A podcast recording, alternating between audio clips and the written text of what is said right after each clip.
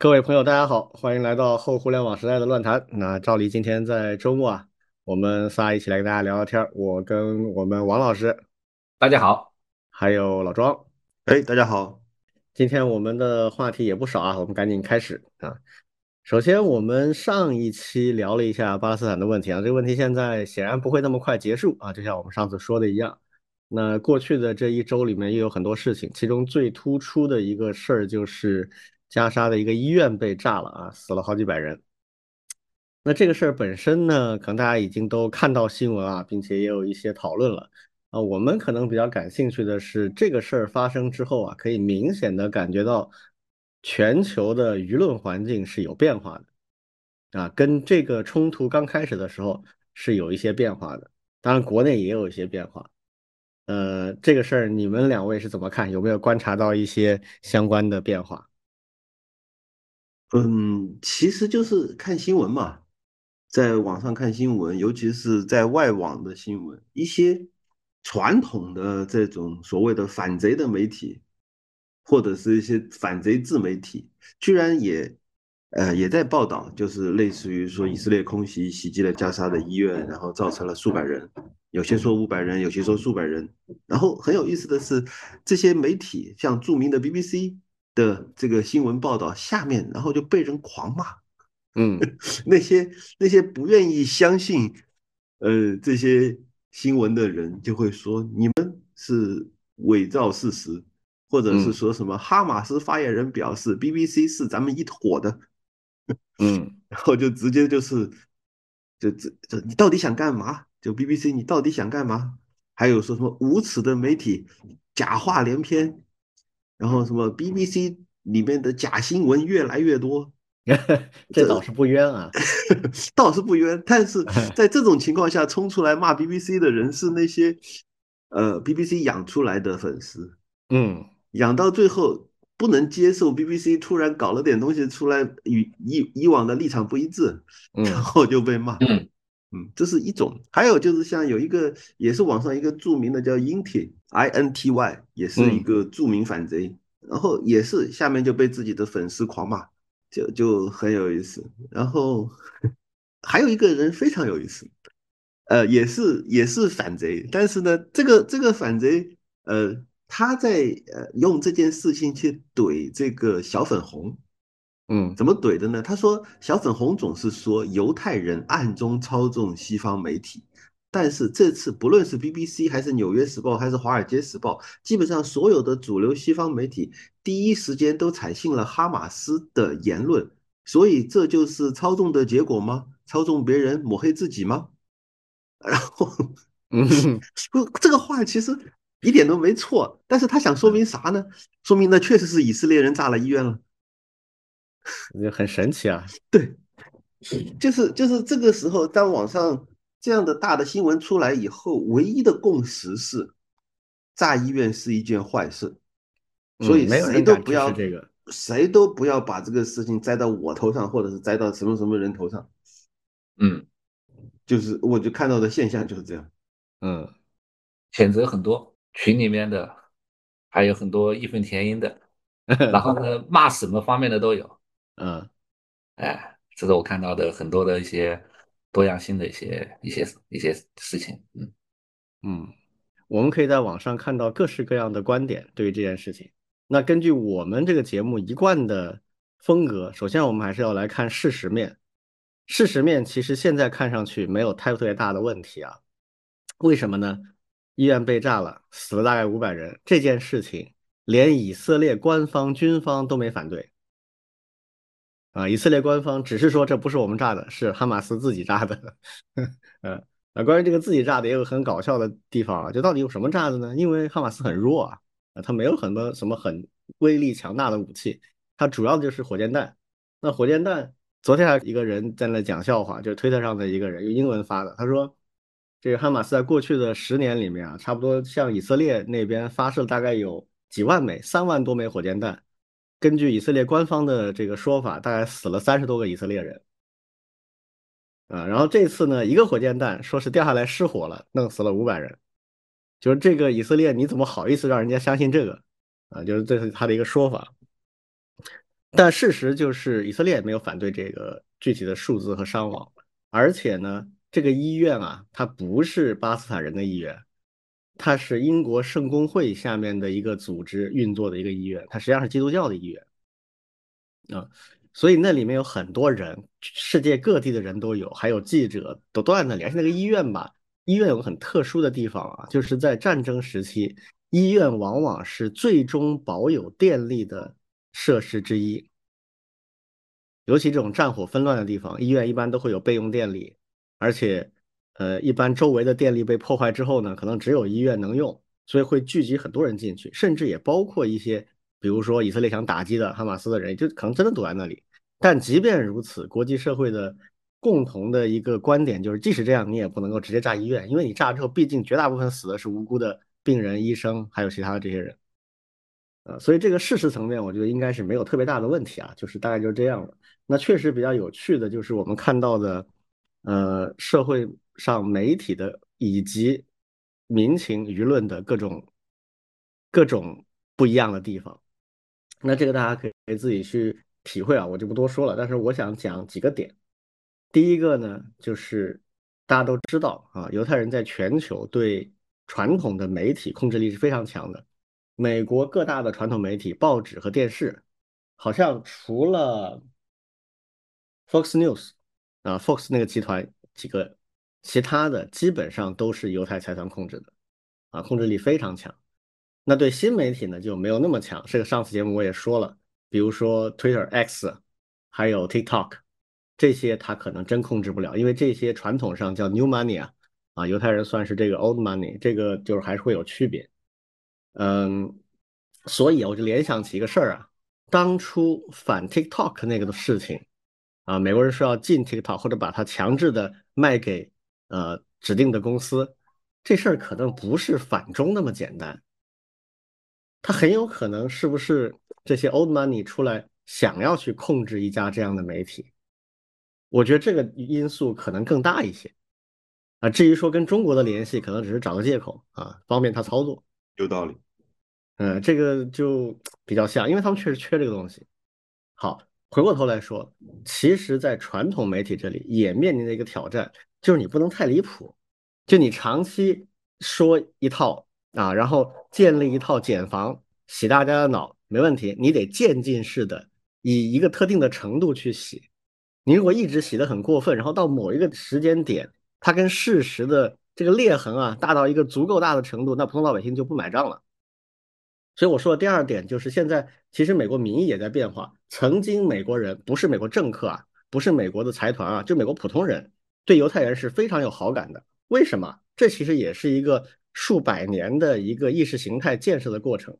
大家有没有听过啊？就说美国精神里面有一个很重要的呃要素，叫边境精神啊，叫 spirit of frontier。这个精神怎么来的呢？其实就是当年美国开发西部。啊，说到西部去，你看到的就是你的，就是去拓展啊，去征服那些未知啊，那个 wild land。但其实这是个谎言嘛，西部并不是真的 wild land，它是有人的。啊，就是当年西方人在美洲去征服这个大陆的时候，说征服其实是一个美化的讲法，实际上就是掠夺啊，掠夺土地资源、人口，然后把土著圈在一起啊，让他们自生自灭，甚至就直接把他们干掉。所以你会发现，那个时候西方人去美洲干的事情，跟当年日本侵华的时候在我们这里干的事情，尤其是在东北伪满洲那边做的那些事情，跟现在以色列在巴斯坦做的事情其实是一样的，就没任何区别，基本上。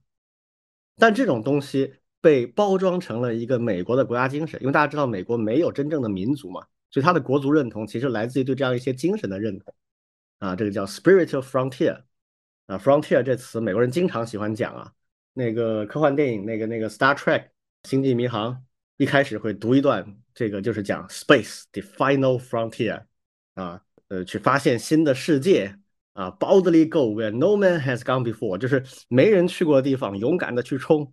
这种被包装成一种精神，这种精神哪来的呢？哎，其实其实就是北欧的海盗精神。李敖以前曾经讲过，说要了解现在西方的这个逻辑。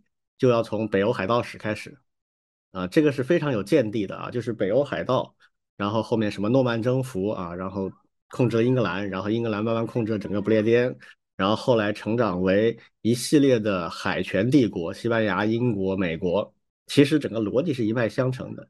那这种逻辑被包装成一种开拓啊，这个征服的精神之后呢，就被美化了，然后大家就很认同它。但是当这些坐在家里面对外面的世界不了解的人突然看到，哇，这种征服就在今天二十一世纪二零二三年是伴随着这么惨的这个民众的伤亡的时候，他可能就会开始产生一种非常大的变化。所以现在其实美国普通人的民意啊也开始发生一些变化。啊，刚还在跟我们两位一起在在聊啊，就现在其实美国、欧洲有很多以前我们称之为白左的，这次很坚定的支持巴勒斯坦。嗯，对，嗯，比如那个格列塔，瑞典的那个气候小姑娘啊，呃，就很坚定的，我们要支持巴勒斯坦啊。然后美国也是，美国之前不是有一堆大学生出来支持巴勒斯坦，然后被威胁说这种人我们要。开他们的河，搞清楚他们具体是谁，然后永不录用啊！然后一堆企业联合起来永不录用，然后确实吓到了其中很多人，就退出去了。上个礼拜就开始变化了，美国一堆高中生啊，就是你能吓倒大学生，因为他马上就就业了，降起来了。越年轻越中二，对吧？这个 中二就是初中二年级的，就十四五岁，越接近十四五岁这个年龄，越是无所畏惧啊。啊，什么？你大企业说不录用我，太好了，我就是这个社会的斗士啊，开心死了啊！这小孩不怕这个啊，所以美国的民意也在发生一些变化，就是觉得，当然哈马斯也有很多问题，但是我们这样完全一面倒的支持以色列，真的是对的吗？啊，以至于现在美国国务院有一个资深的官员，在美国国待了十几年的辞职了，而且发表了一个说法，说我们我没法容忍这种弱智的外交策略。然后据他说啊，就是很多平常不太说话的同事都表达对他的支持，甚至很多人在说也准备辞职。所以这就是我刚才说的，你宣传的东西，如果它跟事实的差距没有那么大，那很容易产生洗脑效果。但是当它这个反差已经大到正常人都没法接受了，其实就很像呃六七十年代麦卡锡主义那个时代啊。这个历史有兴趣大家可以去看，以后有时间我们可以给大家讲一讲，很有意思。呃，当时。叫约瑟夫·麦卡锡啊，不是现在这个国会议长啊，这国会议长叫 Kevin McCarthy，那个叫 Joseph 啊，约瑟夫·麦卡锡，那家伙当年也是一手遮天，以反共为名，到处查，到处迫害各种各样的社会人士。那几年就是美国也处于一个非常可怕的状态，跟我们的某个特殊年代完全是不相上下的那种程度。那就是两三年之后，大家就终于发现说这个太荒谬了。这在说啥呢？然后突然有一次，他们在议会里面讯问一个退伍军人的时候，终于有一位参议员忍不了了，站起来说：“各位，你们觉得这真的是正常的吗？”然后大家就纷纷起来反对了，就是这么一种状态。然后第三，我想说的一个点就是，作为对比啊，这些事情发生的同时，在北京是在做一个什么事情呢？呃，“一带一路”的十周年，啊，一百五十个国家组团来参加啊，几十个。各国的元首参加，这也是一个大事儿啊！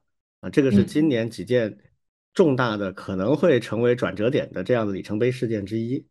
那这个事情呢，我就跟大家讲一个有意思的点。那这个是复旦大学有一个教授啊，黄仁伟啊，他讲的。他说，如果十年前没有这个“一带一路”的倡议，其实就十年，时间不长的。但如果十年前没有的话，他说。现在我们整个世界市场的衰退将会比现在严重的多，而且新冠疫情带来的整个全球的经济后果也会比现在严重，而且对中国来讲，美国对中国的所谓脱钩断链啊，这个造成的破坏性也会更加严重。就很多东西就是这样的，它没有的话，你就能够体会出它的价值所在。你仔细设想一下，如果没有这个东西，我们没有做这沿线的一系列的事情。那现在多少企业的所谓的出海啊，我们多少的在外面所建立的，先不说市场吧，至少它的基础建设标准化、好的营商关系的可能性就都不存在了。那这些事情怎么做到的呢？就十年，花了十年时间，其实也花了大量的学费，那终于活下来了。这个十年实际上就意味着“一带一路”啊，已经度过了婴儿期，不是那么容易被掐死了。其实西方一直在想掐死它。这一带一路刚提出来的时候，这西方觉得不可能，没戏，你们随便瞎搞吧。然后过了两三年，发现不对劲儿啊，这东西好像跟我们不太一样啊，然后就开始干坏事儿，干坏事儿，比如说去抢生意，抢到了又不做啊，然后或者是派那些呃审计啊什么东西说啊，你这个有法律上有经济上的弱点，你们千万不要做啊啊等等等等，这是第二，现在这个阶段就是进一步的舆论上去灭你啊，同时自己开始学啊，我们也搞一个，美国也在搞类似的东西。所以他们其实是很想杀死他的。这个李俊，你你描述的这个过程我原来不知道，但是这东西太像当年开源的事情了啊，是吧？太像了。你你想想看，最开始的时候，就是我曾经专门写过一个 PPT，就是说企业面对开源的时候的第一反应是蔑视，这就这帮人怎么可能搞得成？这是第一阶段。是。第二阶段就开始恐慌。嗯。第三阶段就开始打压，就像微软在那里跳出来说这个什么什么是癌症啊，对对对，是那个 是毒妖魔化，对妖魔化，然后再后面就假惺惺的出来说我们要参与，然后再到后面才真的说，哎，我们是真心的要参与进来，打不过就加入嘛，对，太像了 嗯，所以就是现现在他们正在第三个阶段，就是想模仿，但是没有认真。对，就是学了又没有真的学，啊，什么时候真的学，这个就看下一阶段。嗯，好，这三点啊，我我总结一句话就是，我们要去如何看待、如何对抗西方的舆论霸权。以前我们老有人说啊，我们也要学什么 RT 啊，学半岛电视台呀，去他们正面硬刚。现在我们看下来，我觉得其实不需要，就我们中国人有自己做事的方式。我们对抗西方现在舆论霸权很简单，就是埋头做事，做正确的事情。我们一直按照这个正确的方式做，他只管做负面报道。终于有一天，所有人都会发现这个差距怎么这么大？就他现在去滥用这种霸权是一种上瘾啊，他不可能戒掉的一种上瘾，他一定会滥用它，越来越严重的。那现在滥用的多严重，以后的反噬就会有多么严厉，就不用着急啊。这个是我的一点感想啊，就是呃，迟早的，呃，不是不报啊，有道理。好，那我们再来看下一个话题啊。第二个话题也是跟帝国有关啊。这个美国人又进一步的收紧了我们高端算力的一些限制。这个限制，首先我说一下大概的事实情况啊。这个是刚刚发布的一个一组文件啊，大概有三个还是四个文件。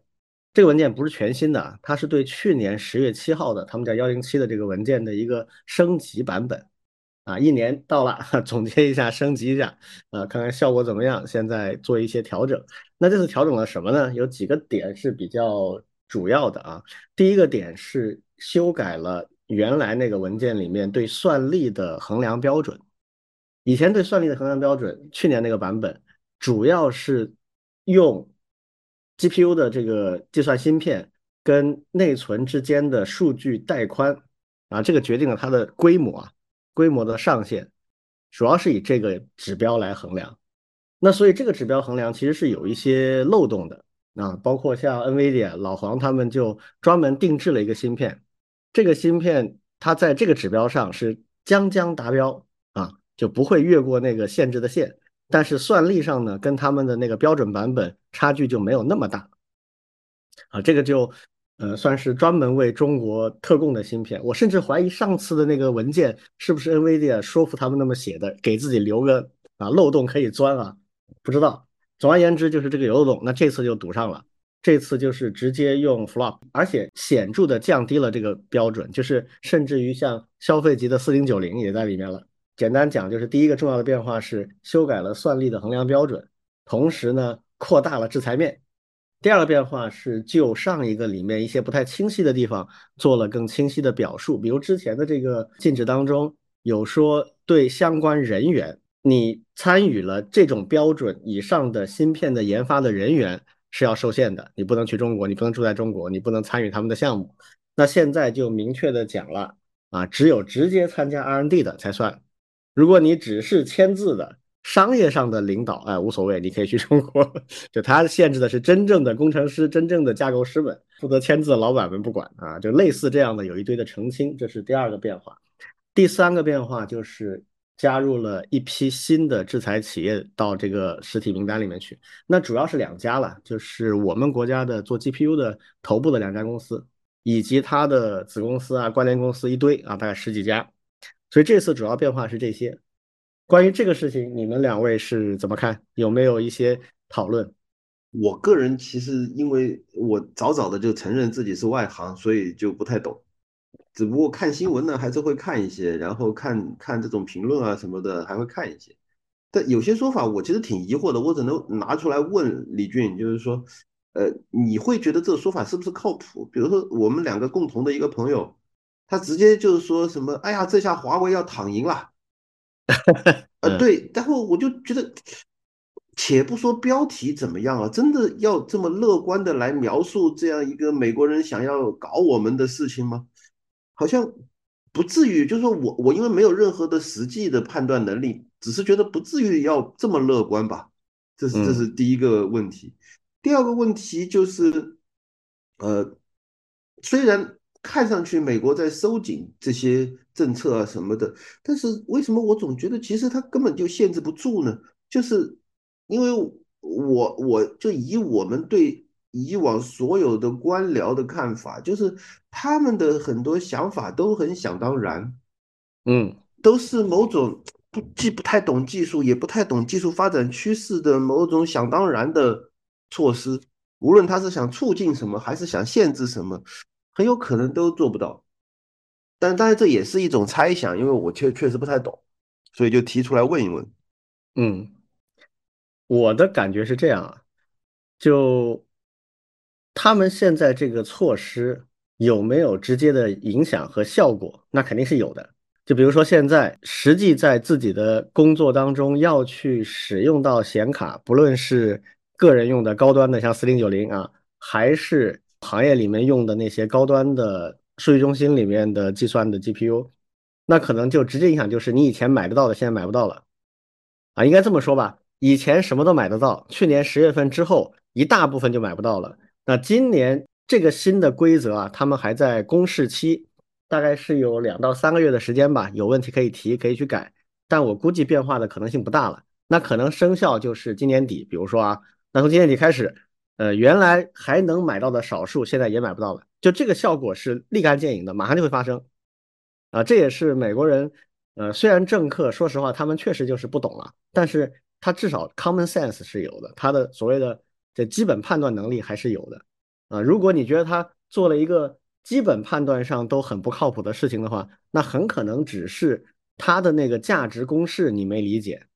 那这件事情长远来看，是不是真的能够达到他的战略目标？哎，这个我觉得就是非常难的。他战略目标是什么呢？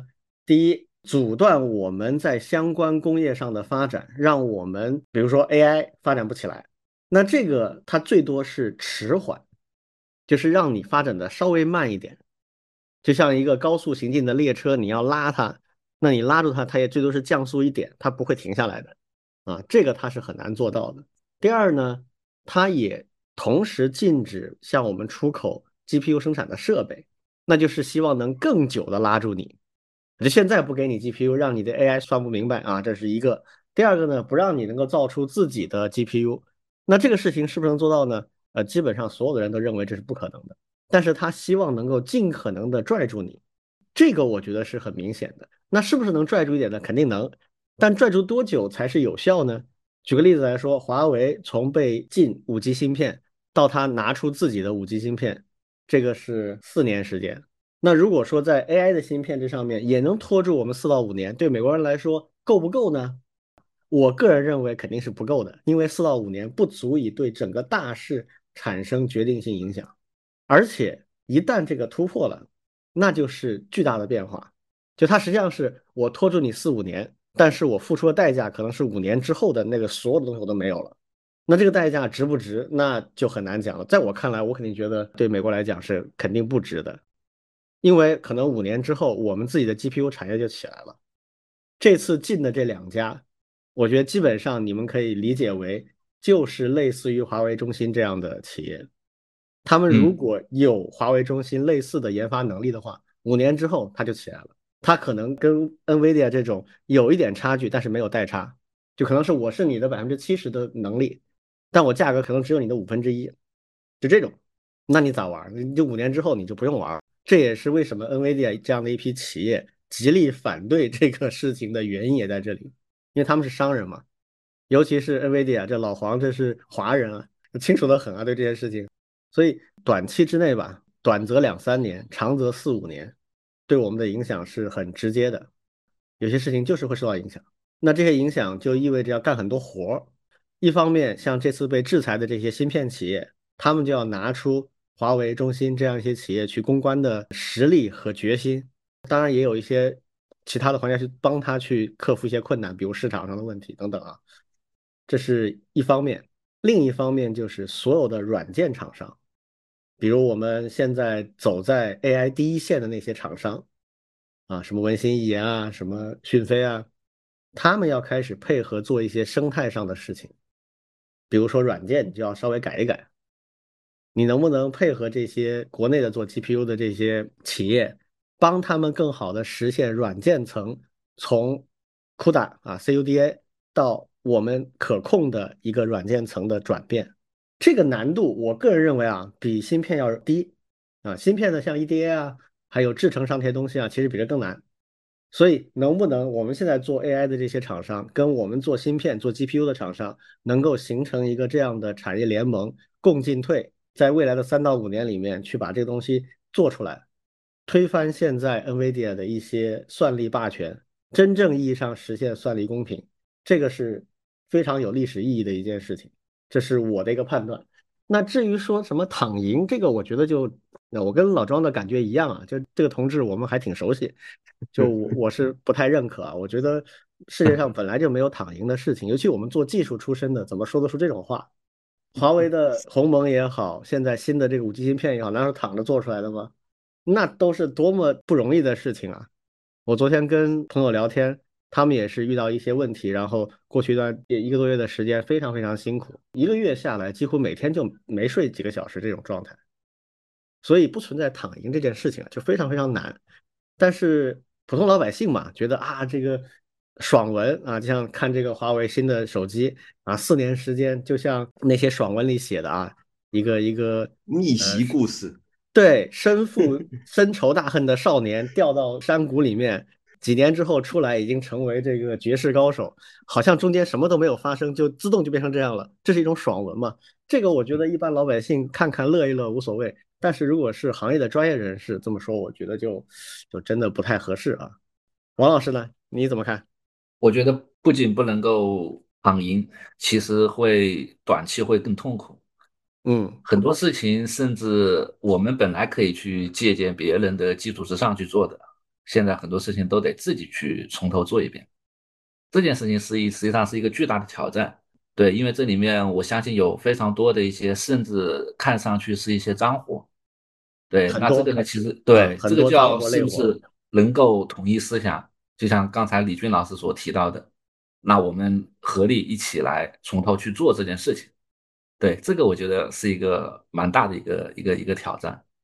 嗯，对，这个挑战呢，反而会因为美国的这个禁令升级啊，会变得稍微容易一点，是吧？如果没有他这个禁令的话，要形成这样的一种合力就更难，对的，几乎不可能。对，是吧？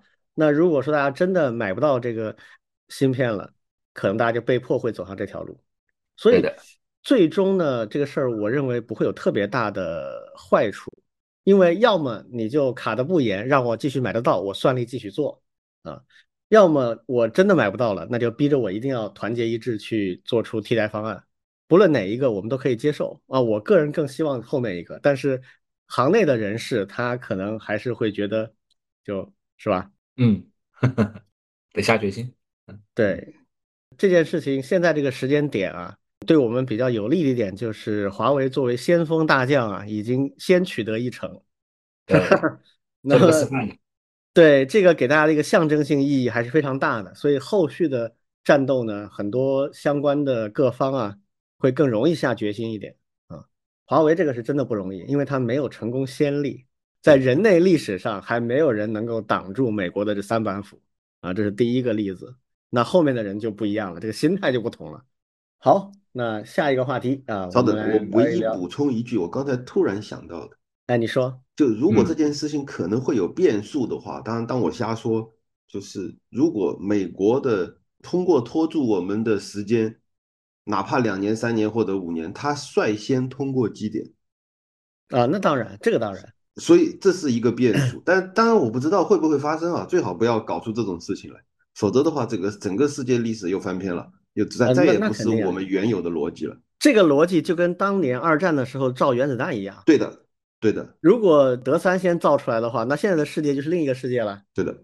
嗯，那肯定啊，这个是没有办法的。但这个呢，就涉及到一个问题，就是所谓的科技基点，比如说核聚变，嗯，比如说量子计算，嗯，啊，比如说这个下一代的芯片，就是非硅的，比如碳晶片这种超导啊这种级别的变化，这种级别变化呢，那就有一定的概率的。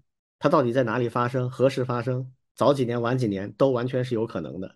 对，对吧？我们讲唯物史观，那是讲大趋势。但具体正负几年甚至几十年啊，在哪里由谁来做出啊？这这个都没有办法完全的预测。对对，是的。那这种就没辙。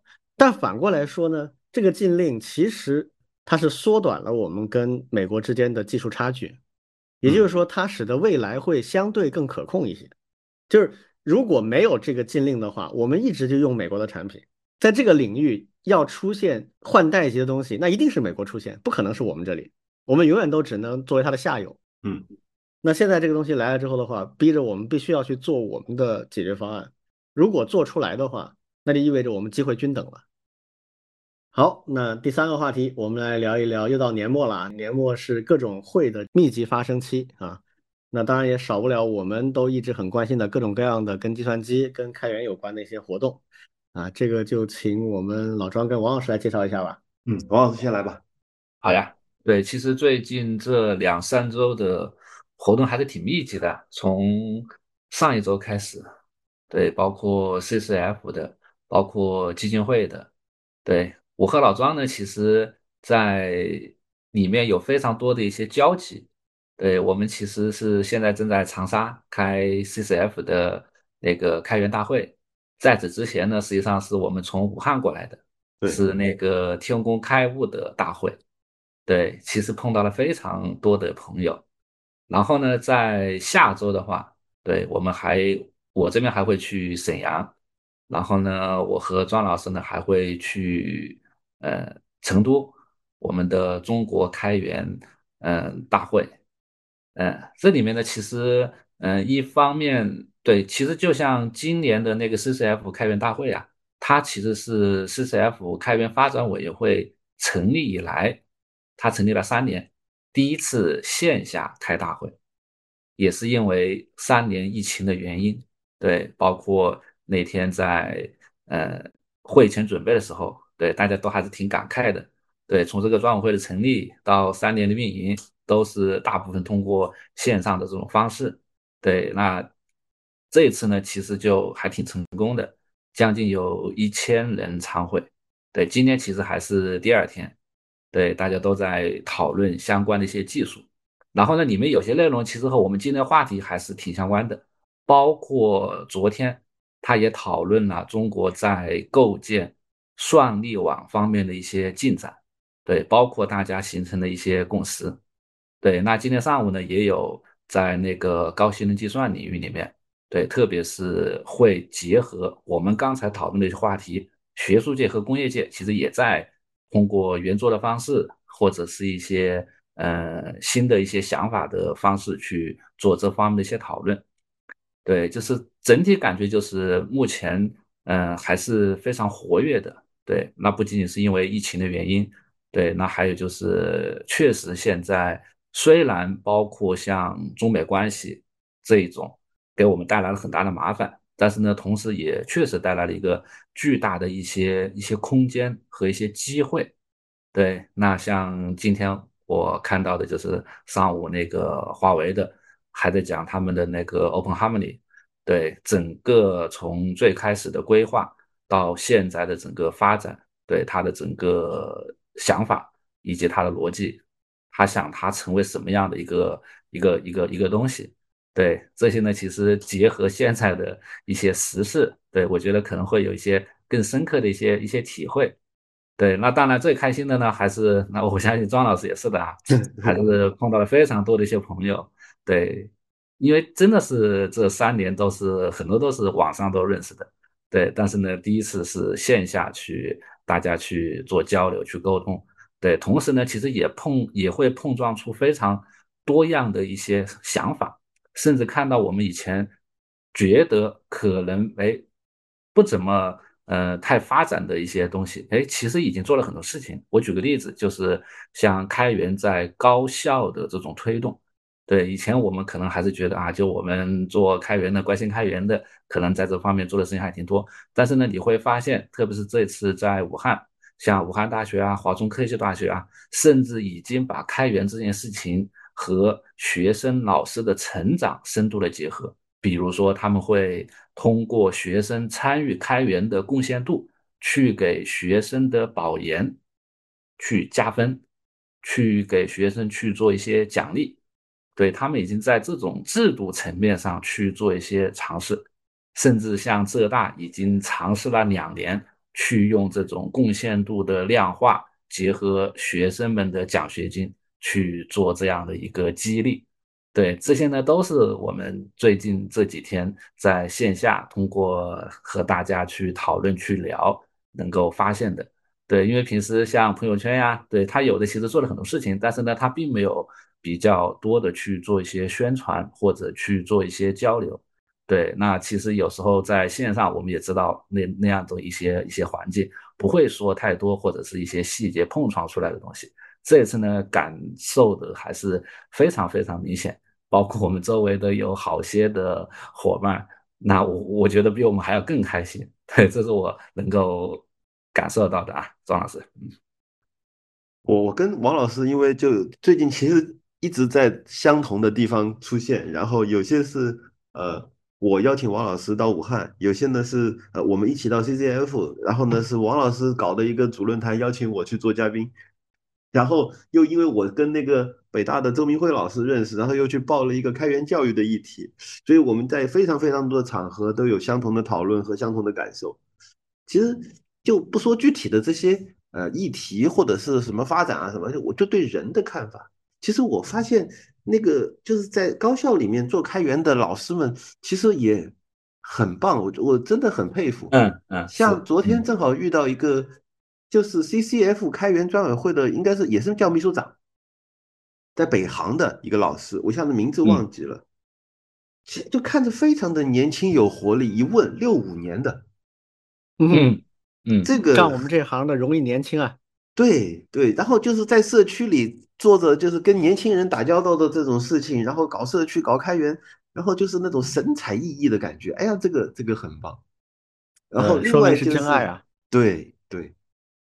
然后就是昨天晚上我们是长沙 KCC，就是开源社 City Community，正好就是其实是一堆开源人都到了长沙，我们就在长沙聚会。昨天晚上一轮一桌介绍，就每一个人啊这个。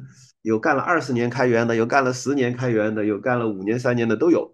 然后呢，就各种各样的机缘巧合，有的是呃先做技术后学法律，然后就现在做了律师；有的呢是先学法律后搞技术，现在做了这个开源的运营。就是各种各样的人和各种各样的成长历程。但最后我就我哎，我来提一杯，提我们一直没有放弃也没有忘记的开源。以及我们尽我们所有人对开源的热爱，就非常非常的感慨，这挺好。嗯，然后接下来就要去成都了，这是你们的主场了哈。对啊，对啊，这就我们自己的会嘛。前面都是参会啊，这个成都这个是办会了。对的，所以呃，我我之前还写了一篇文章，就是说实话，我其实喜欢参加人家的会，因为那肯定啊，自 己办的会，这这种焦虑就太操心了，就 就太。太容易睡不着了，就是那种感觉，因为因为你总觉得会不会搞砸，或者说会会怎么样搞砸，反正就会有各种各样的担心。但是呢，你你自己办会的成就感，当然也是完全其他的参会不能比的。所以 每年还在乐此不疲的在搞。嗯，那今年是在成都，然后我们也是大概一个千人大会的规模，然后现在已经开始在约了，就是说有多少多少人要去成都的。昨天我们就在问嘛，好多人又会在成都再相聚，那么到时候再约，嗯，但是我非常担心到时候就约满了，就是就是这些人也会去，那些人也会去。本来见面都说好好好，我们到成都见，好好聊一聊。真的到了成都以后，时间又不够用。呃，没关系，反正你们每年都办嘛。对，没约上了就有一个期待啊。对对，嗯，也很好。嗯，我觉得开源社区真的是我们这个行业里面最可爱的社区之一啊。是，应该没有之一了，就是我们这个行业里面最可爱的。客观的讲，现在开源仍然还是一个小众的东西，虽然聊的人很多，但是真正意义上的影响还不够。但毕竟也一步步走到现在，其实就是靠这些人，完全就是用爱发电啊，也没有什么 额外的收益啊，就是在真的信仰啊，真的喜欢，所以去做这个事情，所以才有现在的这些发展。但我个人的一个观点呢，就是还是很谨慎乐观啊，就是我觉得开源的东西它是一个非常有普世价值的一套思维逻辑和实践方法，理应在更大的范围内引起关注和应用啊，包括在大学的学校里面去推广一些相关的东西。是完全合理，而且真的很有价值的。那为什么到现在还没有做的特别的成型呢？我觉得其实还是跟方法有关系。我一直期待能够从这个里面总结出一些更普适的方法、工具，去能够教给更多的人。比如我们现在做的数字素养相关的一些事情，这也是里面很重要的一块儿。但我们未必会把它叫做开源的什么什么东西，不一定。那可能更多的是用一种更通用的、更普世的方式来表述，或者是来训练它。那么最后他会发现，哎，其实这个东西它的源头就来源于开源运动、开源活动啊。它最后应用其实也类似，它就是一种大范围的社会共同创作，然后去分享，然后创作的分享当中有一些当然是公益性质的，还有一些会产生商业逻辑啊。怎么把这个链条能变成一个更加普世的东西？啊，这个是我比较感兴趣的。我再稍微补一个，跟那个李俊说，王老师知道的。我跑到那个 CCF 的开源教育论坛，我其实是去踢馆子去的，踢馆去的，就是因为那帮下面的都是开大学老师嘛。嗯，然后呢，我在讲，我说我我有些疑问啊，这些疑问其实也是我思考开源教育的一个起点。嗯，就说你看，一方面呢，我们觉得。计算机或者软件或者这种事情好像很容易啊，很多人没有经过大学教育，十几岁自己开始搞的搞搞搞搞，就就已经玩的很溜了。而且就像这种人，其实根本就不需要学，不需要老师教，不需要什么系统性的怎么搞，他自己一门心思冲进去，然后就一会儿就学会了，然后一会儿就搞一个很有意思的东西出来。这是好像计算机很容易，但另外一方面呢，又好像计算机很难。就大学四年出来，甚至研究生出来，到了厂里面，到了企业里面，企业就会说：“我不要这种人，你学的啥呀，都用不上。”那么，这个大学教育到底出了什么问题？嗯，这个其实有点冲上去打脸的感觉。嗯，这个我觉得大部分的大学老师回答不了你这个问题啊，是，他们也不知道。对，然后反正后面我就。就引申出一个观点，就是说这两种人到底区别在哪？就是一种是甚至连自学都可以搞定的小孩，和那些在大学里面经过基础教育之后都还没学会的小孩，到底区别在哪？然后我我就说了一个点，我就说他们是两种人，一种的话呢，可以称之为叫做有数字原生的人，就他们从小就是长在数字世界里面的，他们对于数字世界的规律有着天生的。敏锐的感受，而另外一些小孩，他们几乎就是严重的缺乏数字素养，所以他们根本就是对所有的软件运行啊，对于这种东西都是懵的，就一直就没有感受。所以真正要教育，首先要做的还不是计算机的教育，而是数字素养的基础的普及教育，然后他们才能够有后续的自学啊。这种自动的、自觉的去理解世界的能力，大概是这样开篇，然后后面又会讲别的，到时候咱们见面再聊。嗯，对，这个我们聊起来就长了哈，回头找找时间专门聊啊。这个也是我们现在重点在考虑的事情。嗯，对的，对的。好，那下一个话题啊，我们来聊一聊 GitHub 的一些潜在的竞争者。嗯，呃，GitHub 这个一家独大已经挺久了。早期有一些别的竞争对手，但基本上都没怎么起来。但时间长了之后呢，总有一些人不安分啊，就是想搞搞自己的新的东西，而且也有一些其他的迹象比如有人觉得 GitHub 越来越不开放，也担心垄断带来的其他的风险，所以我们也看到有很多人在做类 GitHub 这样的服务或者是应用软件。我为什么提这个话题呢？因为前几天我突然发现，我一直在用的一个工具啊，它原来是在 GitHub 上面的，然后。就有人在问说：“你你这个已经好多年没更新了，你 GitHub 上面这个最后的提交二零二一年，然后下面就有人告诉他说不是，人搬了啊，搬哪去了？搬到一个叫 Codeberg 啊，Codeberg 点 org，这是一个完全开源的一个系统。这个系统你上那个网站就会发现，哎，怎么这个长得跟 GitHub 很像啊？当然，外观设计是有意识的做了一些不一样的，比如配色啊什么的会不太一样。”但功能真的非常像啊！一进去也是上面一个顶栏啊，code issue 什么 wiki 什么 discussing 这这样一东西啊，就基本上把 GitHub 核心的功能就完全克隆一份。然后我发现这个我常用的那个工具啊，它就在上面已经做了好几年了，二一年搬过去，到现在两年多时间了，频繁的在更新，整个功能啊，包括体验、社区，就基本上整个都迁移过去了。这个是我亲身经历感受到的，我在用的一个软件，它做了迁移，而且已经好几年了，啊，没有什么大的问题。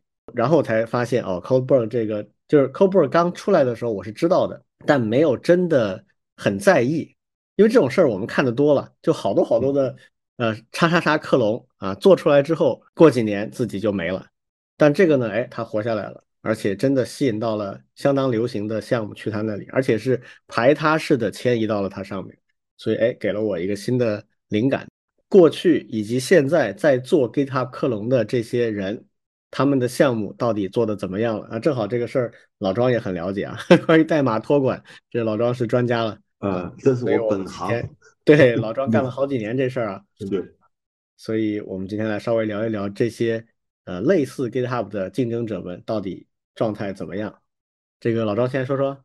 嗯，其实呃，怎么说呢？最早的竞争者就已经呃非常多的，就现在都耳熟能详的有一个叫 GitLab。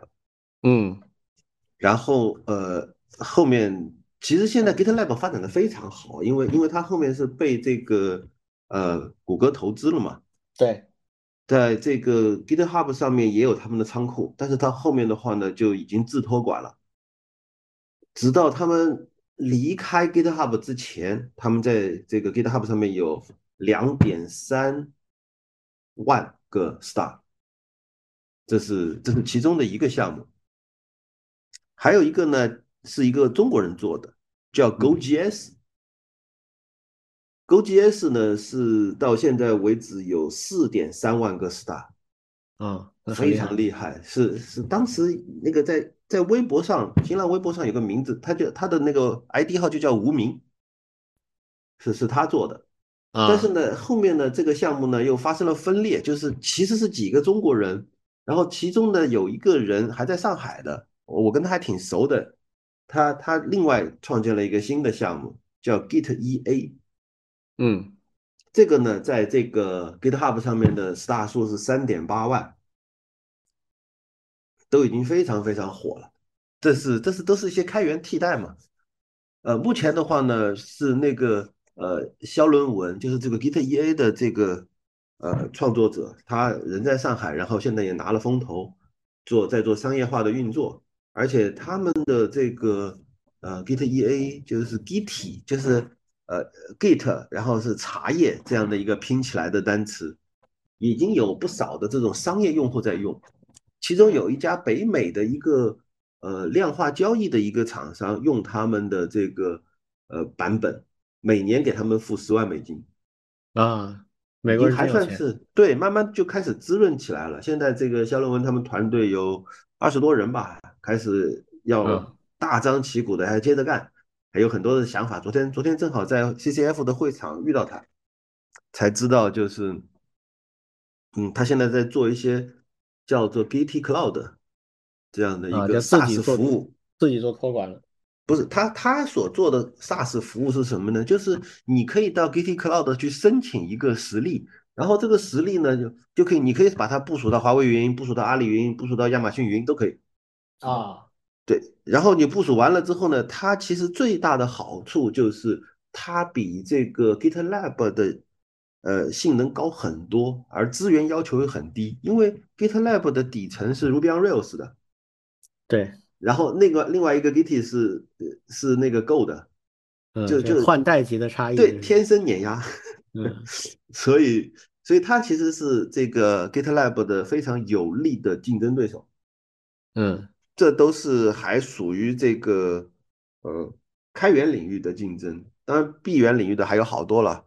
其实原来有一个李军可能知道叫 Bitbucket 啊，对，那个是最早跟 GitHub 直接竞争的。对，它底层当时用的是那个 HG。对，嗯，但现在都换成 Git 了，后来都换成 Git 了。然后呃，当然接下来就是一堆的呃商业故事了啊。嗯，前面的开源故事还有不少美妙或者说有趣的部分，商业故事就很容易就一地鸡毛啊。我们先从第一个说起。当年在那个盛达创新院的时候，我做过一个代码托管平台，那个时候是二零一一年、一二年的时候。嗯，那时候还是基于一个也是 Ruby on Rails 做的一个项目管理工具叫 Readman，然后那个也火过一阵。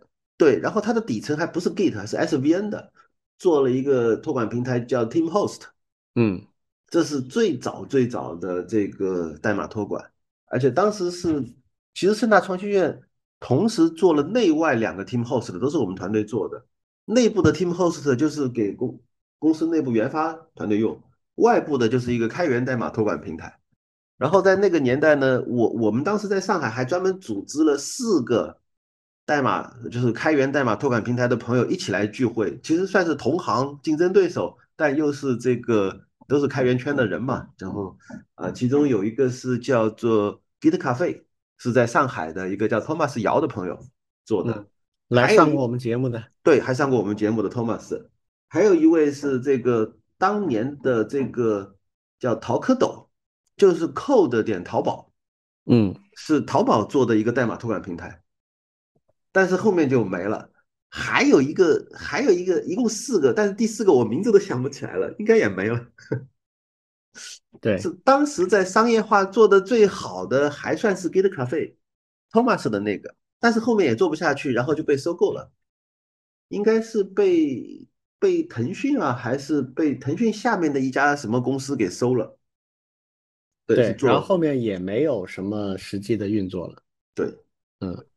这是这是第一波，然后呢，到了第二波，接下来往下说故事，就是呃，每两年是零零八年不对，一三年吧，应该是到二零一三年的时候，这个当时的开源中国也开始做一个叫马云的代码托管平台，然后呢，一四年还是一五年，对，最多是一四年，一四年的时候，这个 CSDN 也做了一个。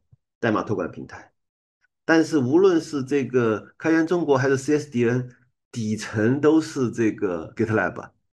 而那个时候呢，我我也进了华为，然后呢，因为华为之所以拉我进去，也是因为我原来做代码托管平台，所以呢，我们当时就想在华为内部做一个这个 Git 的代码托管平台，因为华为在二零一三年的时候，内部几乎全都是 SVN。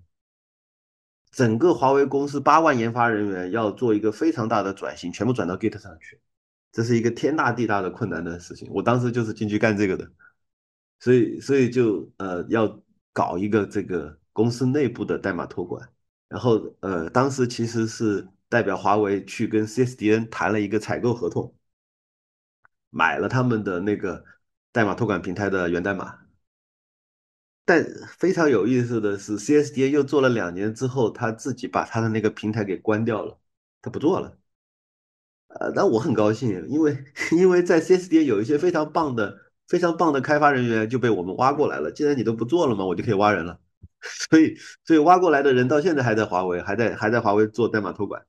嗯，这是第二波。第二波到最后进入尾声以后，像 Git Cafe 啊什么这些都没了。然后就只剩下这个开源中国的这个马云坚持到了今天，然后国内那个时候就只有一个代码托管平台，就是马云，而且马云其实也没什么用，但凡有点志气的开发人员都在用 GitHub。所谓有点志气，其实也有一种很神奇的心态，就是瞧不起中国人自己做的东西。哪怕你马云做的还行，但总觉得我就用这么 low 的东西，界面居然都是中文的，算啥呀？就有这种心态，所以就没有用。马云用的人很少，这是第二波。然后第三波，那就是到了这个一九年了。一九年一旦美国开始制裁之后，大家所有人都发现代码托管平台太重要了，就觉得哎呀，这个确实需要要有一个中国自己的代码托管平台，否则的话，GitHub 说断你就断你。当然，这个话本身就带有某种偏差。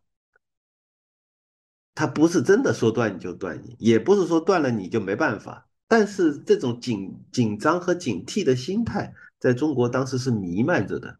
于是新一轮的代码托管平台如雨后春笋又起来了。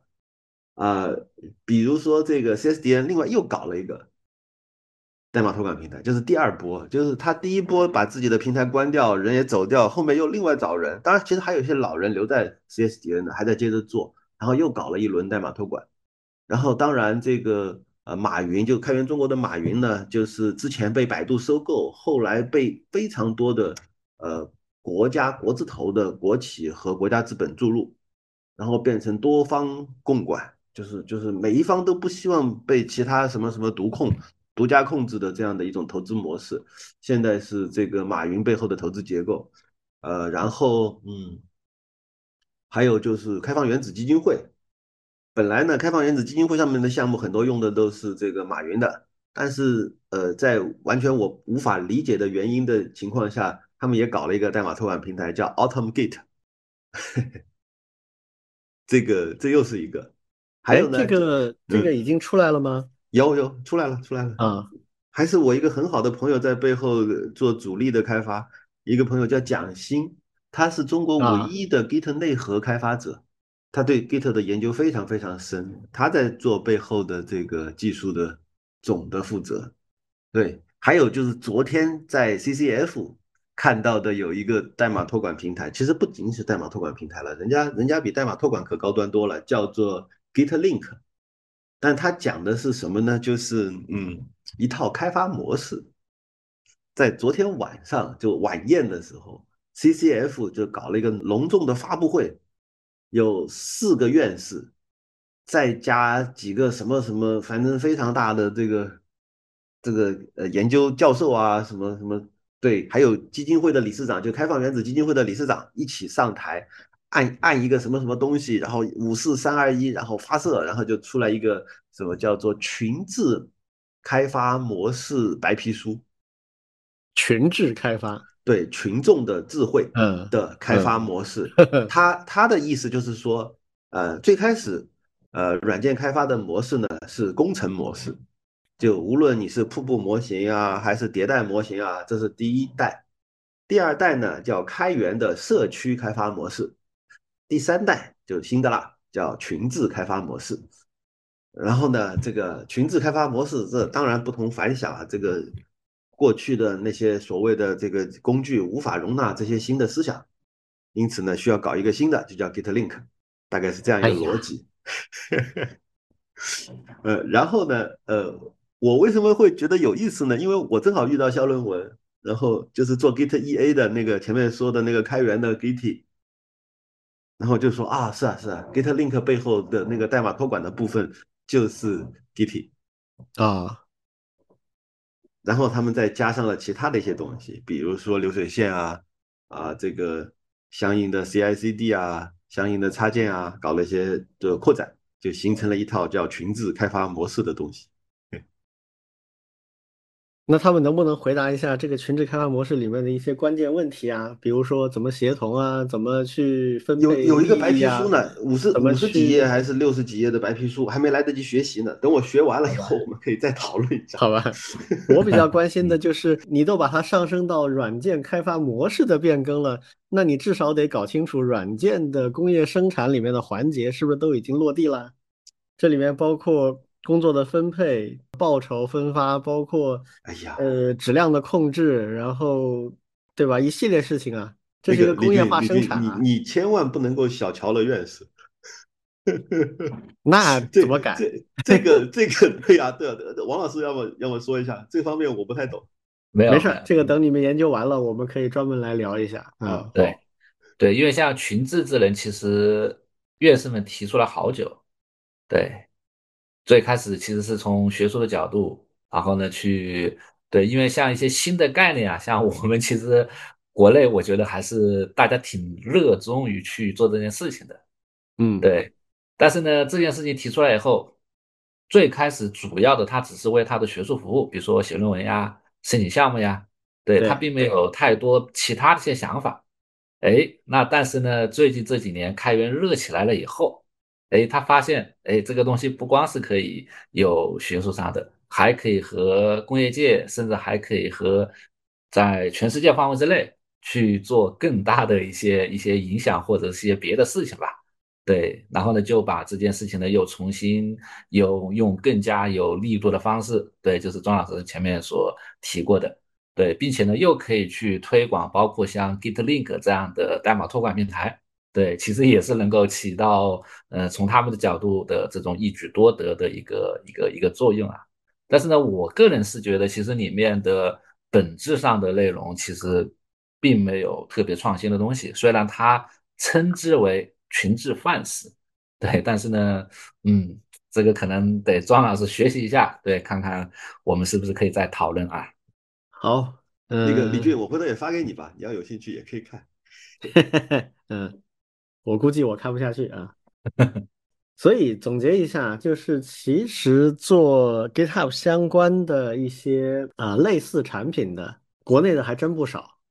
对，但是有没有真的像，就是我仔细的，因为我刚才说的这个例子啊，就让我非常细致的去研究了一下 CodeBug 这个网站，它的背景是什么呢？它是欧洲的一个团队做的，在德国注册的一个非盈利机构，他们在维护这个网站，他们是通过非盈利机构捐赠的方式来维持网站的运作。然后这个网站我看了一下，支持比如说多语言的支持。这基本上所有的语言都支持，包括阿拉伯文、中文啊，当然欧洲的这个语言就不谈了，这全都有，还有一定的活跃度，就是还挺多的项目就真的是他们在做了。所以欧洲说实话，它是互联网时代的一个落后的一个地区啊，它本来是一个比较发达的地区，但是在互联网这个领域，它其实是比较落后的。但是在这件事情上面，我觉得。就凭 Cobr 这个网站，我看了一下它的功能、活跃度等等，它就已经走到中国前面了。那应该说是我现在看到的最接近 GitHub 的东西。那国内有没有什么能达到类似这样的水平呢？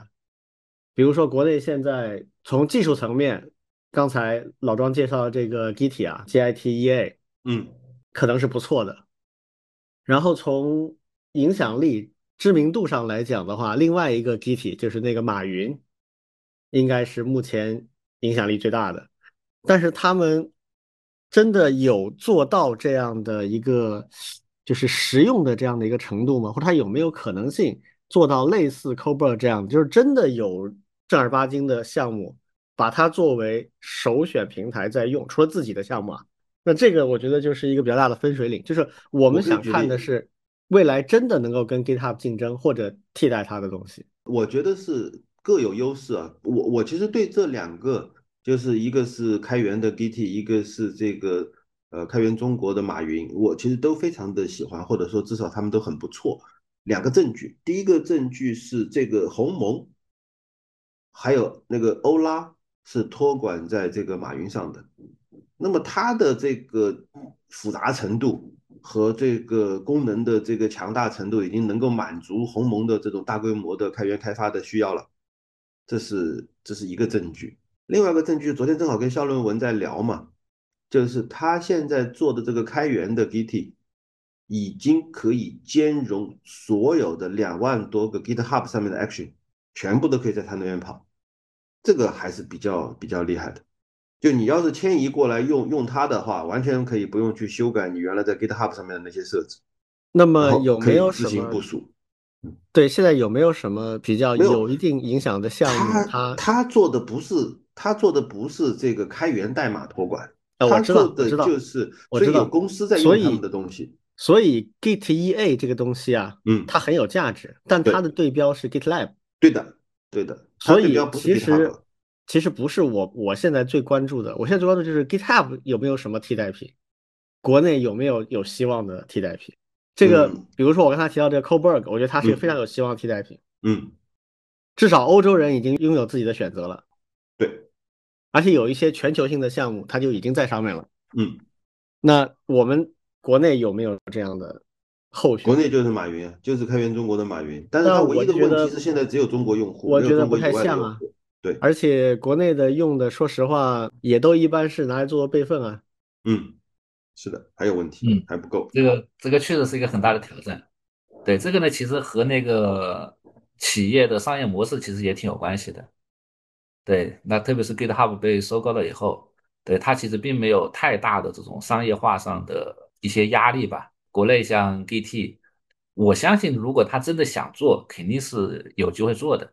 但是呢，它的整个商业模式其实还是在 To B 端那一块，使得它不太能够把更多的资源投入到公共服务这一块来。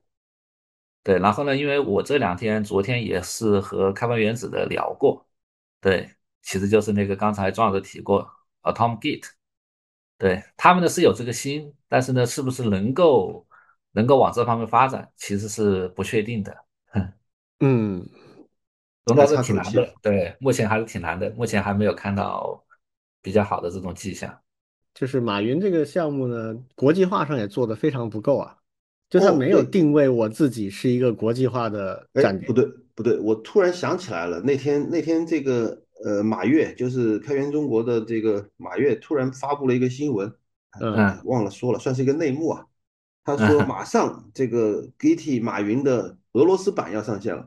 这个思维我觉得就很有问题。他在去做 GitHub 的补给，你明白吗？嗯嗯，就是美国人不许哪里访问，他就去填那个空白，这个思路是错的。开源必须是 global，必须是全球化的。嗯，你看人家 Coburg 就是所有的语言全有。对，这个一看这个利益定位就差很远，起手就不同的。你你做马云的这个目的是什么？你不是希望说哦，有人不能用 GitHub，所以被迫用你，那你做个屁啊！你肯定做不起来。嗯，你要做的是，我要做一个东西，不喜欢 GitHub 的任何人都可以来我这里用。我今天下午遇到马跃，我就跟他说：“对啊，这个你要告诉他，这个 指导思想错误。”好，我跟他说。嗯，好吧，那这个话题我们就先这样吧。对，也只能先这样。嗯，我真的很很就说实话，我我我刚看到那 Coburg，我去研究了一下，我觉得很羡慕嫉妒恨。嗯，为什么中国没有出一个这样的东西？还是就是我觉得还是思路问题。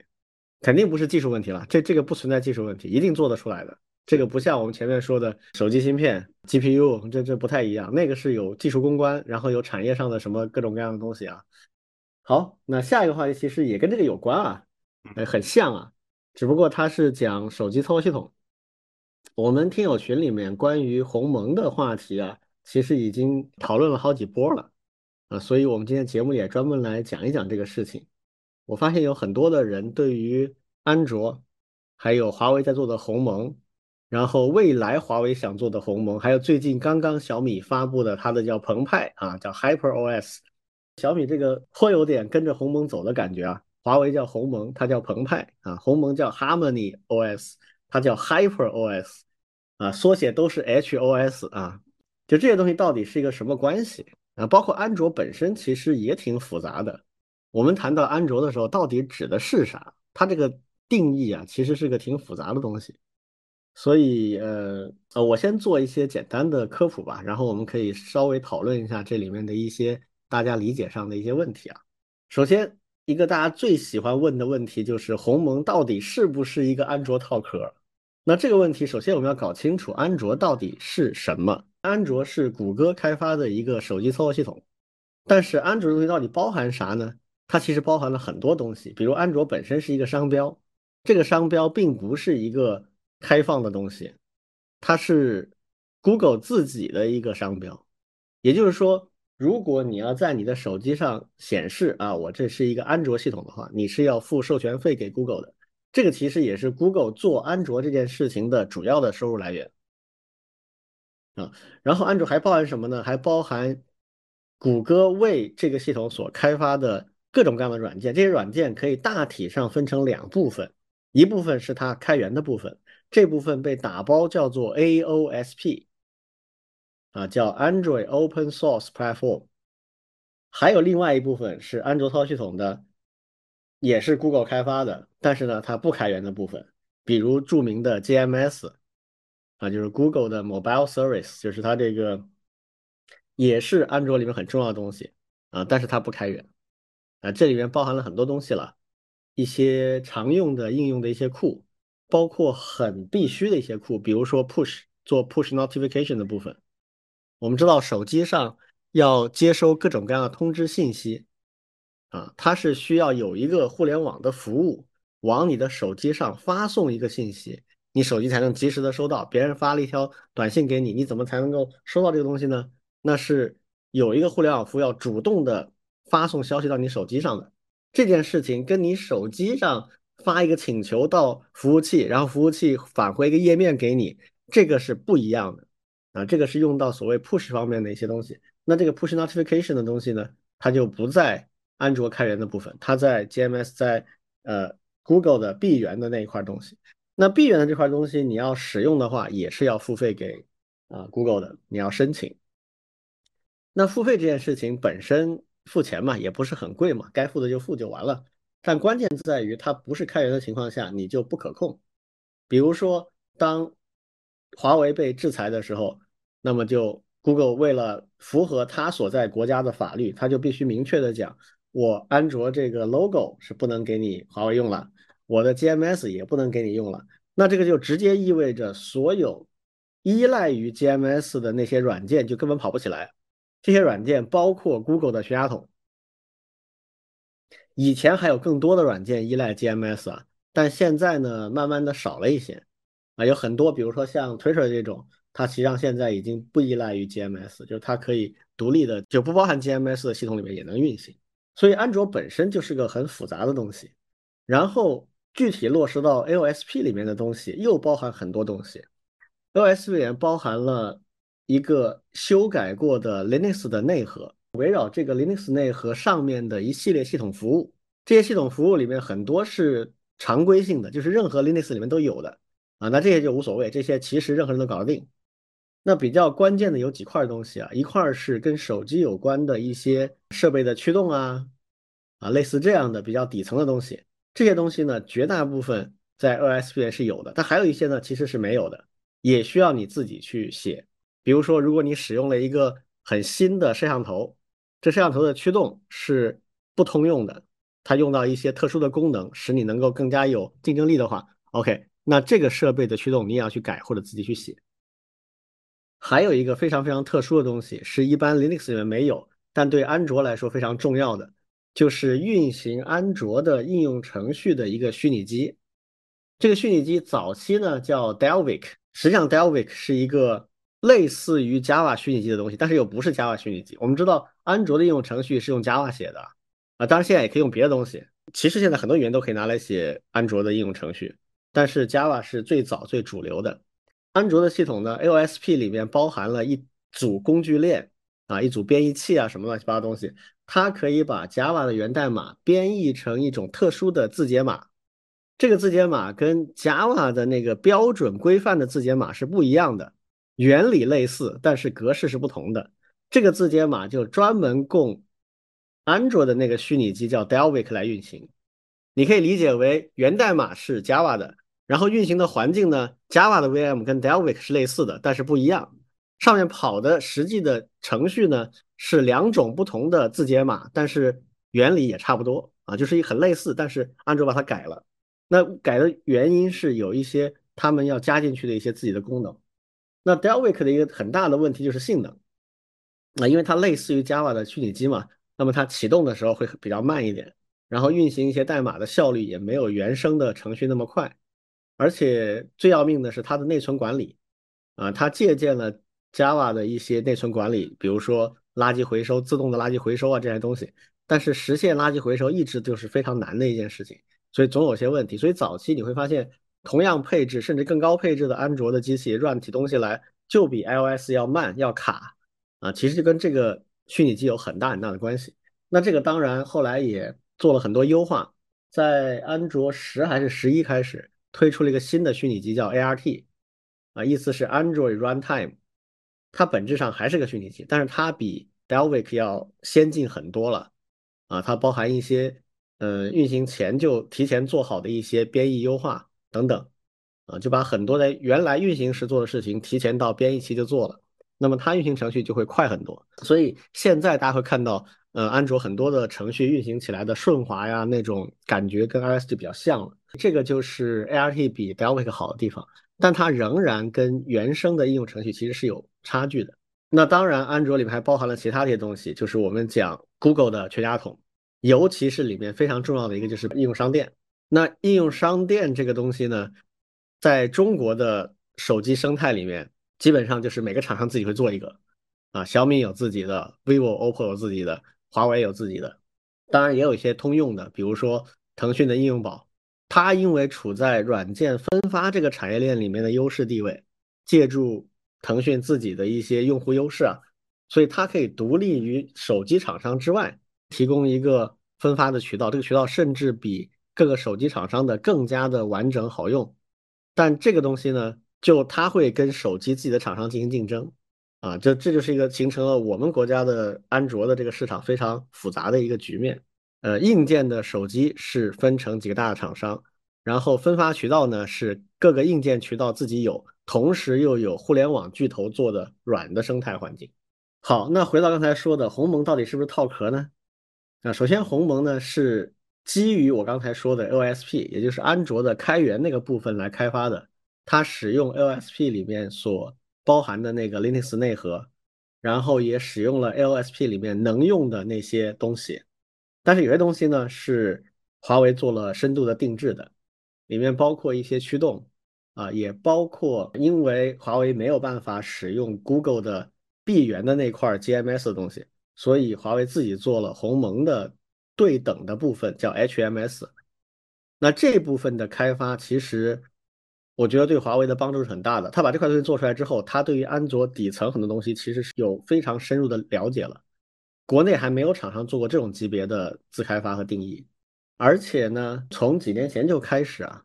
呃，鸿蒙就要做自己的所谓的原生应用，那这个原生应用现在已经比较确定了。我有一些自己的渠道啊，我现在能够确定的就是这个原生应用基本上就是 Linux 本身的可执行程序，它用的就是 Linux 的标准的可执行程序的格式啊。这个用我们计算机科学的领域的这个讲法，就是 ABI 是兼容 Linux 的可执行程序的，所以这块就变成它。以后是可以做到跟安卓的那套体系完全不一样的，就它可能不依赖于像 ART 这样的虚拟机了，它可以直接把我们写安卓，比如说我们用 Java 写了一个安卓的应用，它提供一个工具链，把这个应用可以直接编译成 Linux 上面的原生的可执行程序。那这个套路就跟 iOS 是一样的，就它没有经过中间的虚拟机环节，它编译就直接编译成操作系统可以运行的代码。那这种。原生应用会带来几个价值啊？一个就是运行的效率会更高，它更容易直接访问手机的硬件设备，就是虚拟机上运行的程序是没有办法直接访问硬件的资源，它要通过虚拟机的一些转化，这里面产生一些开销的。那这个方面会带来很多优势，这些优势对几类应用会有直接价值，游戏这是非常明显的，然后就是大量需要本地计算的 AI 的程序。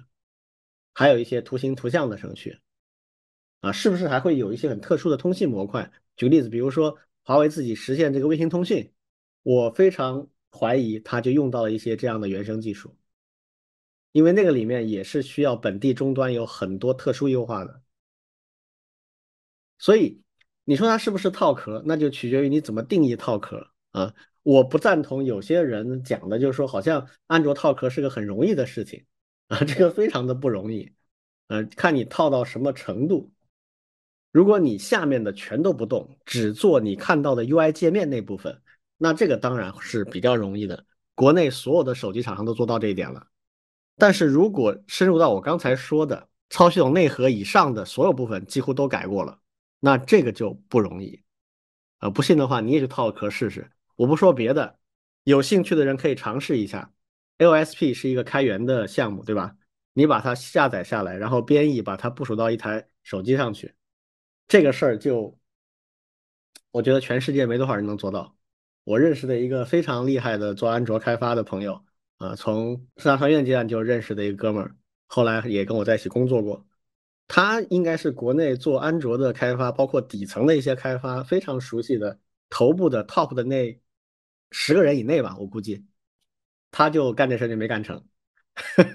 不知道，他曾经试图把 LSP 弄下来，然后自己做了一些定制啊，然后把它部署到一台手机上去。这里面就有一些非常麻烦的坎儿，不是你做配置什么的，就必须得自己去手写些代码来填上坑。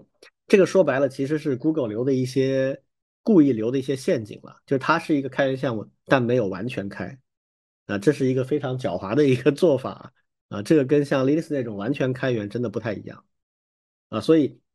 回答刚才说的这个问题啊，就是鸿蒙作为一个独立的操作系统，我觉得是没有问题的。它跟安卓都是基于 Linux 内核开发的，有非常多的共用的部分。这个可以看作后发的去参照了前面的前辈的做法。但是我认为这个就叫做什么呢？叫做安卓的细分的子生态，因为安卓本身就真的本身就有很多细分的子生态。啊，你可以看作是安卓这个体系下面逐渐的会派生出不同的一些子生态环境，包括鸿蒙，包括小米的这个 HyperOS，其实都会往这个方向去走。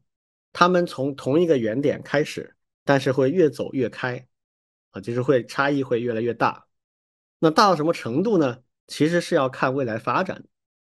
那假设维持现状，那可能鸿蒙也就维持现状，最多是增加一些选项，比如增加一个。原生应用啊，你源代码稍作修改或者不做修改，就可以直接编译成原生应用，然后带来一些性能上的提升。如果你做了一些修改，甚至还可以用到原生应用里面一些独特功能，这作为一个选项提供给厂商，你愿意做你就做，不做拉倒啊，这个是没有问题的。但是如果美国进一步掀桌子啊，直接把安卓包括 LSP 这个的相关的东西都禁止华为使用或者中国其他的厂商使用的话，那么就被逼迫着，华为必须要对安卓这个生态进行分叉，啊，相当于把 LSP 要分叉出来，然后在里面去做自己的定制。那这个时候，这个生态就会走得更远一些。虽然都是同源，但是它会变得更加的不一样。如果没有发生这件事情，那可能共性就会更大一点。所以本质上，我觉得是这么一个概念。关于这个，你们有什么要补充吗？其实，呃，我稍微说两句啊，其实。鸿蒙这事儿我都不爱谈，不是说因为我在华为的原因，而是因为网上有太多基于道听途说，然后瞎猜八猜来讨论技术问题的人。对，但这些人说实话都没资格讨论。你聊这东西有啥意义？然后你去反驳他又有啥意义？都都没意义。所以，所以其实我不太想说这种事情。我就是举一个例子好了，就是华为既然都已经上了美国的实体清单了，但凡做出点什么，从从法律上或者从技术上，或者说是怎么样能够被人抓到把柄的事情，第一个捅捅我们的肯定不是这些呃是眼就眼光锐利的网友，第一个捅我们的一定是美国那边。对，肯定的。这这多简单的事情。到现在为止也没什么能够捅出来的事情，就证明什么乱七八糟的什么黑幕啦什么之类的全都不存在。否则的话，他们早就说了，根本轮不到你这些网友来说。这这就是第一个。第二个就是，如果套壳这么简单的事情，那华为费那么大的力气，几千人的团队吭哧吭哧在那开发，他们在干嘛？真的是钱多烧得慌吗？而且还不光是自己开发，还觉得因为自己开发根本来不及，还要拼命的做生态，拉其他人一起以开源的方式来开发。我们稍微在网上可以搜到鸿蒙的生态报告，就是啊，这个月每个月他会出一份鸿蒙生态报告，每个月有什么项目、什么企业进来捐赠了哪些代码，又新开发了什么功能？他们在干嘛？在自己骗自己吗？肯定是在做一些非常难的事情，才要拉这么多人，而且每个月还要报进展，然后慢慢的推进到了今天。我觉得都是，其实是一个比较容易判断的事情，然后就纷纷扰扰、纷纷扰扰讨论这么些年，好像还有这种煞有介事的，觉得我这就是套壳什么什么的，这他觉得不值得多跟他们说。OK，我说完了。我觉得主要是因为有一些人确实干了真正意义上套壳的事情，就是改个名字就上了。比如上次我们提到的 那个那个叫什么 ID 啊？对对对对对对，嗯，这东西呢就是把名声做坏掉了啊。当然有些人是别有用心了，但更多的人是在这种误导情况下就会有那种天生的怀疑，会觉得华为是不是也只是换个名字？那这个没那么简单，因为华为是真的有困难。他不是为了骗补助，他没必要干这事儿。对，他是真的自己遇到一个巨大的商业上的挑战，他就不能卖他的手机了，怎么办？必须自己要做出一个替代品。这个替代品有一些成型的东西可以用，但真的用起来没有那么好用，还是要干大量的活才能填上的啊。事实就是这样。嗯，与这个相关的呢，还有另外一个问题，就是大家谈的所谓的生态啊。这个呢，今天时间的关系啊，没办法展开聊很细。我只简单的说一下什么是手机的生态。手机的生态实际上是包含几个部分：硬件，然后硬件上的操作系统、开发环境，然后应用商店，然后是它的用户群体，还有开发者啊，所有这些加在一起，这个才是一个完整的生态。那很多人他谈生态的时候，他会从他熟悉的领域出发，有的人聊的就是一个规则性的，比如说你到底算不算安卓。那这个话题就变成一个形而上的问题，我刚才已经解释过了，取决于你怎么定义它算不算安卓。我个人的定义是这样的，我认为鸿蒙也好，澎湃也好，都会成为安卓同源的子生态，它未来的发展很可能会越走越远，但是毕竟有一个同源在那里，是这么一个状态。还有人争的是其中某个点，比如说 SDK 开发工具是不是类似，不类似那就是独立的，类似就是一样的。啊，这个也过于片面。还有人只看软件的分发，那这个东西呢，也是只是其中的一块儿。因为软件的分发本质上它没有那么复杂。我举个例子，现在所有大的厂商不叫大的厂商，所有移动的应用的厂商，它的分发都是专门有个小团队做。怎么做呢？就是源代码测试全部都完成了哈，已经生成了可执行的这个 APK 或者类似这样的包，那么专门有团队去。针对不同的渠道去做后续的定制，比如可能要重新编译、打上标签啊，做重新的封装，总之会产生一大堆的 APK，然后分别交给不同的渠道，有比如说运营商预装的渠道、硬件的厂商预装的渠道、各个应用商店，还有各个网站下载安装，都会去做这样的渠道分发。那这里面如果我加一个渠道叫做鸿蒙的特定的原生应用。它无非是另外有一个打包的脚本而已，没有本质区别。其实，它完全可以全部共存，这就是安卓的现状。它在这个分发的层面上就是一个已经切片的环境。那至于说它会带来什么样的影响，这个就要具体看了。那就看你这个，比如原生应用，它是不是有独到的一些优势。所以这个问题挺复杂的，不论从安卓本身的技术层面，还是从生态的环境。我们今天就简单的做了一个科普吧，就是帮助大家有一个大概的认识，以后看到类似的讨论的时候，不要那么快的下结论，不要那么简单化的看这个问题。对我今天其实感觉也学到了很多。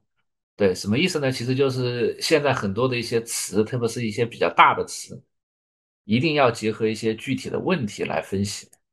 对对，其实像刚才李老师在讲 Android 这一块的内容。我感觉其实绝大部分人其实都没有弄清楚它背后的这些组成和它的要素，包括开源，还有生态，对，其实都是要结合具体的问题具体去分析。第二个呢，就是这些东西呢，其实我现在觉得也是还挺有意思的，对，它其实是基于包括开源或者是生态的这种方式去做一些商业化的一些设计。包括其他的一些企业也在一些设计的这种范围之下，怎么样去发展自己？对这些东西都是挺有意思的，它可以去总结，甚至可以总结成为一些方法。对，那甚至呢可以和具体的一些场景。对，那我们今天其实谈到的更多的是，嗯，手机，对吧？像鸿蒙这些，它接下来肯定还有越来越多的一些新的场景都会出来。那在这样一些新的场景下面，我们可以怎么干？对，国外会怎么干？我觉得这些都是我们非常值得学习去思考的一个一个一个内容。嗯嗯，我觉得王老师说这个特别有意思的一个点啊。就是以前我们其实只要模仿就可以了，嗯，人家已经有先行者把东西做出来了，我们只要用用好它，然后在这个基础之上有一些扩展扩张就可以了。那未来越来越多的不是这样了，未来越多的可能是我们要在这个基础上去创造自己的东西了，要么是因为别人不给我们用，要么是我们觉得那个不够好用，就像我们做电动车一样。啊，就像华为这个 Mate 六零，它就有很多新东西，是 iPhone、是 Pixel 都没有做的东西。所以未来可能我们更多的要打开思路啊，就更开放的去看这些问题。很多东西都是我们站在一样的基础之上，看谁做的更好，不是一定要照别人的路走。别人的路可能有他的道理，但是不代表是唯一正确的道路。所以这个可能更多的是对我们的启示吧。啊，很多东西做了很多年，但不代表它就只能这么做。啊，包括手机移动操作系统发展，包括它的生态的构建，可能也不是只有一条路。好，那看看关于今天这几个问题，大家有什么要补充吗？呃，没有了，没有了。好，那我们今天就到这里啊，谢谢大家。嗯，谢谢大家，拜拜。嗯，拜拜。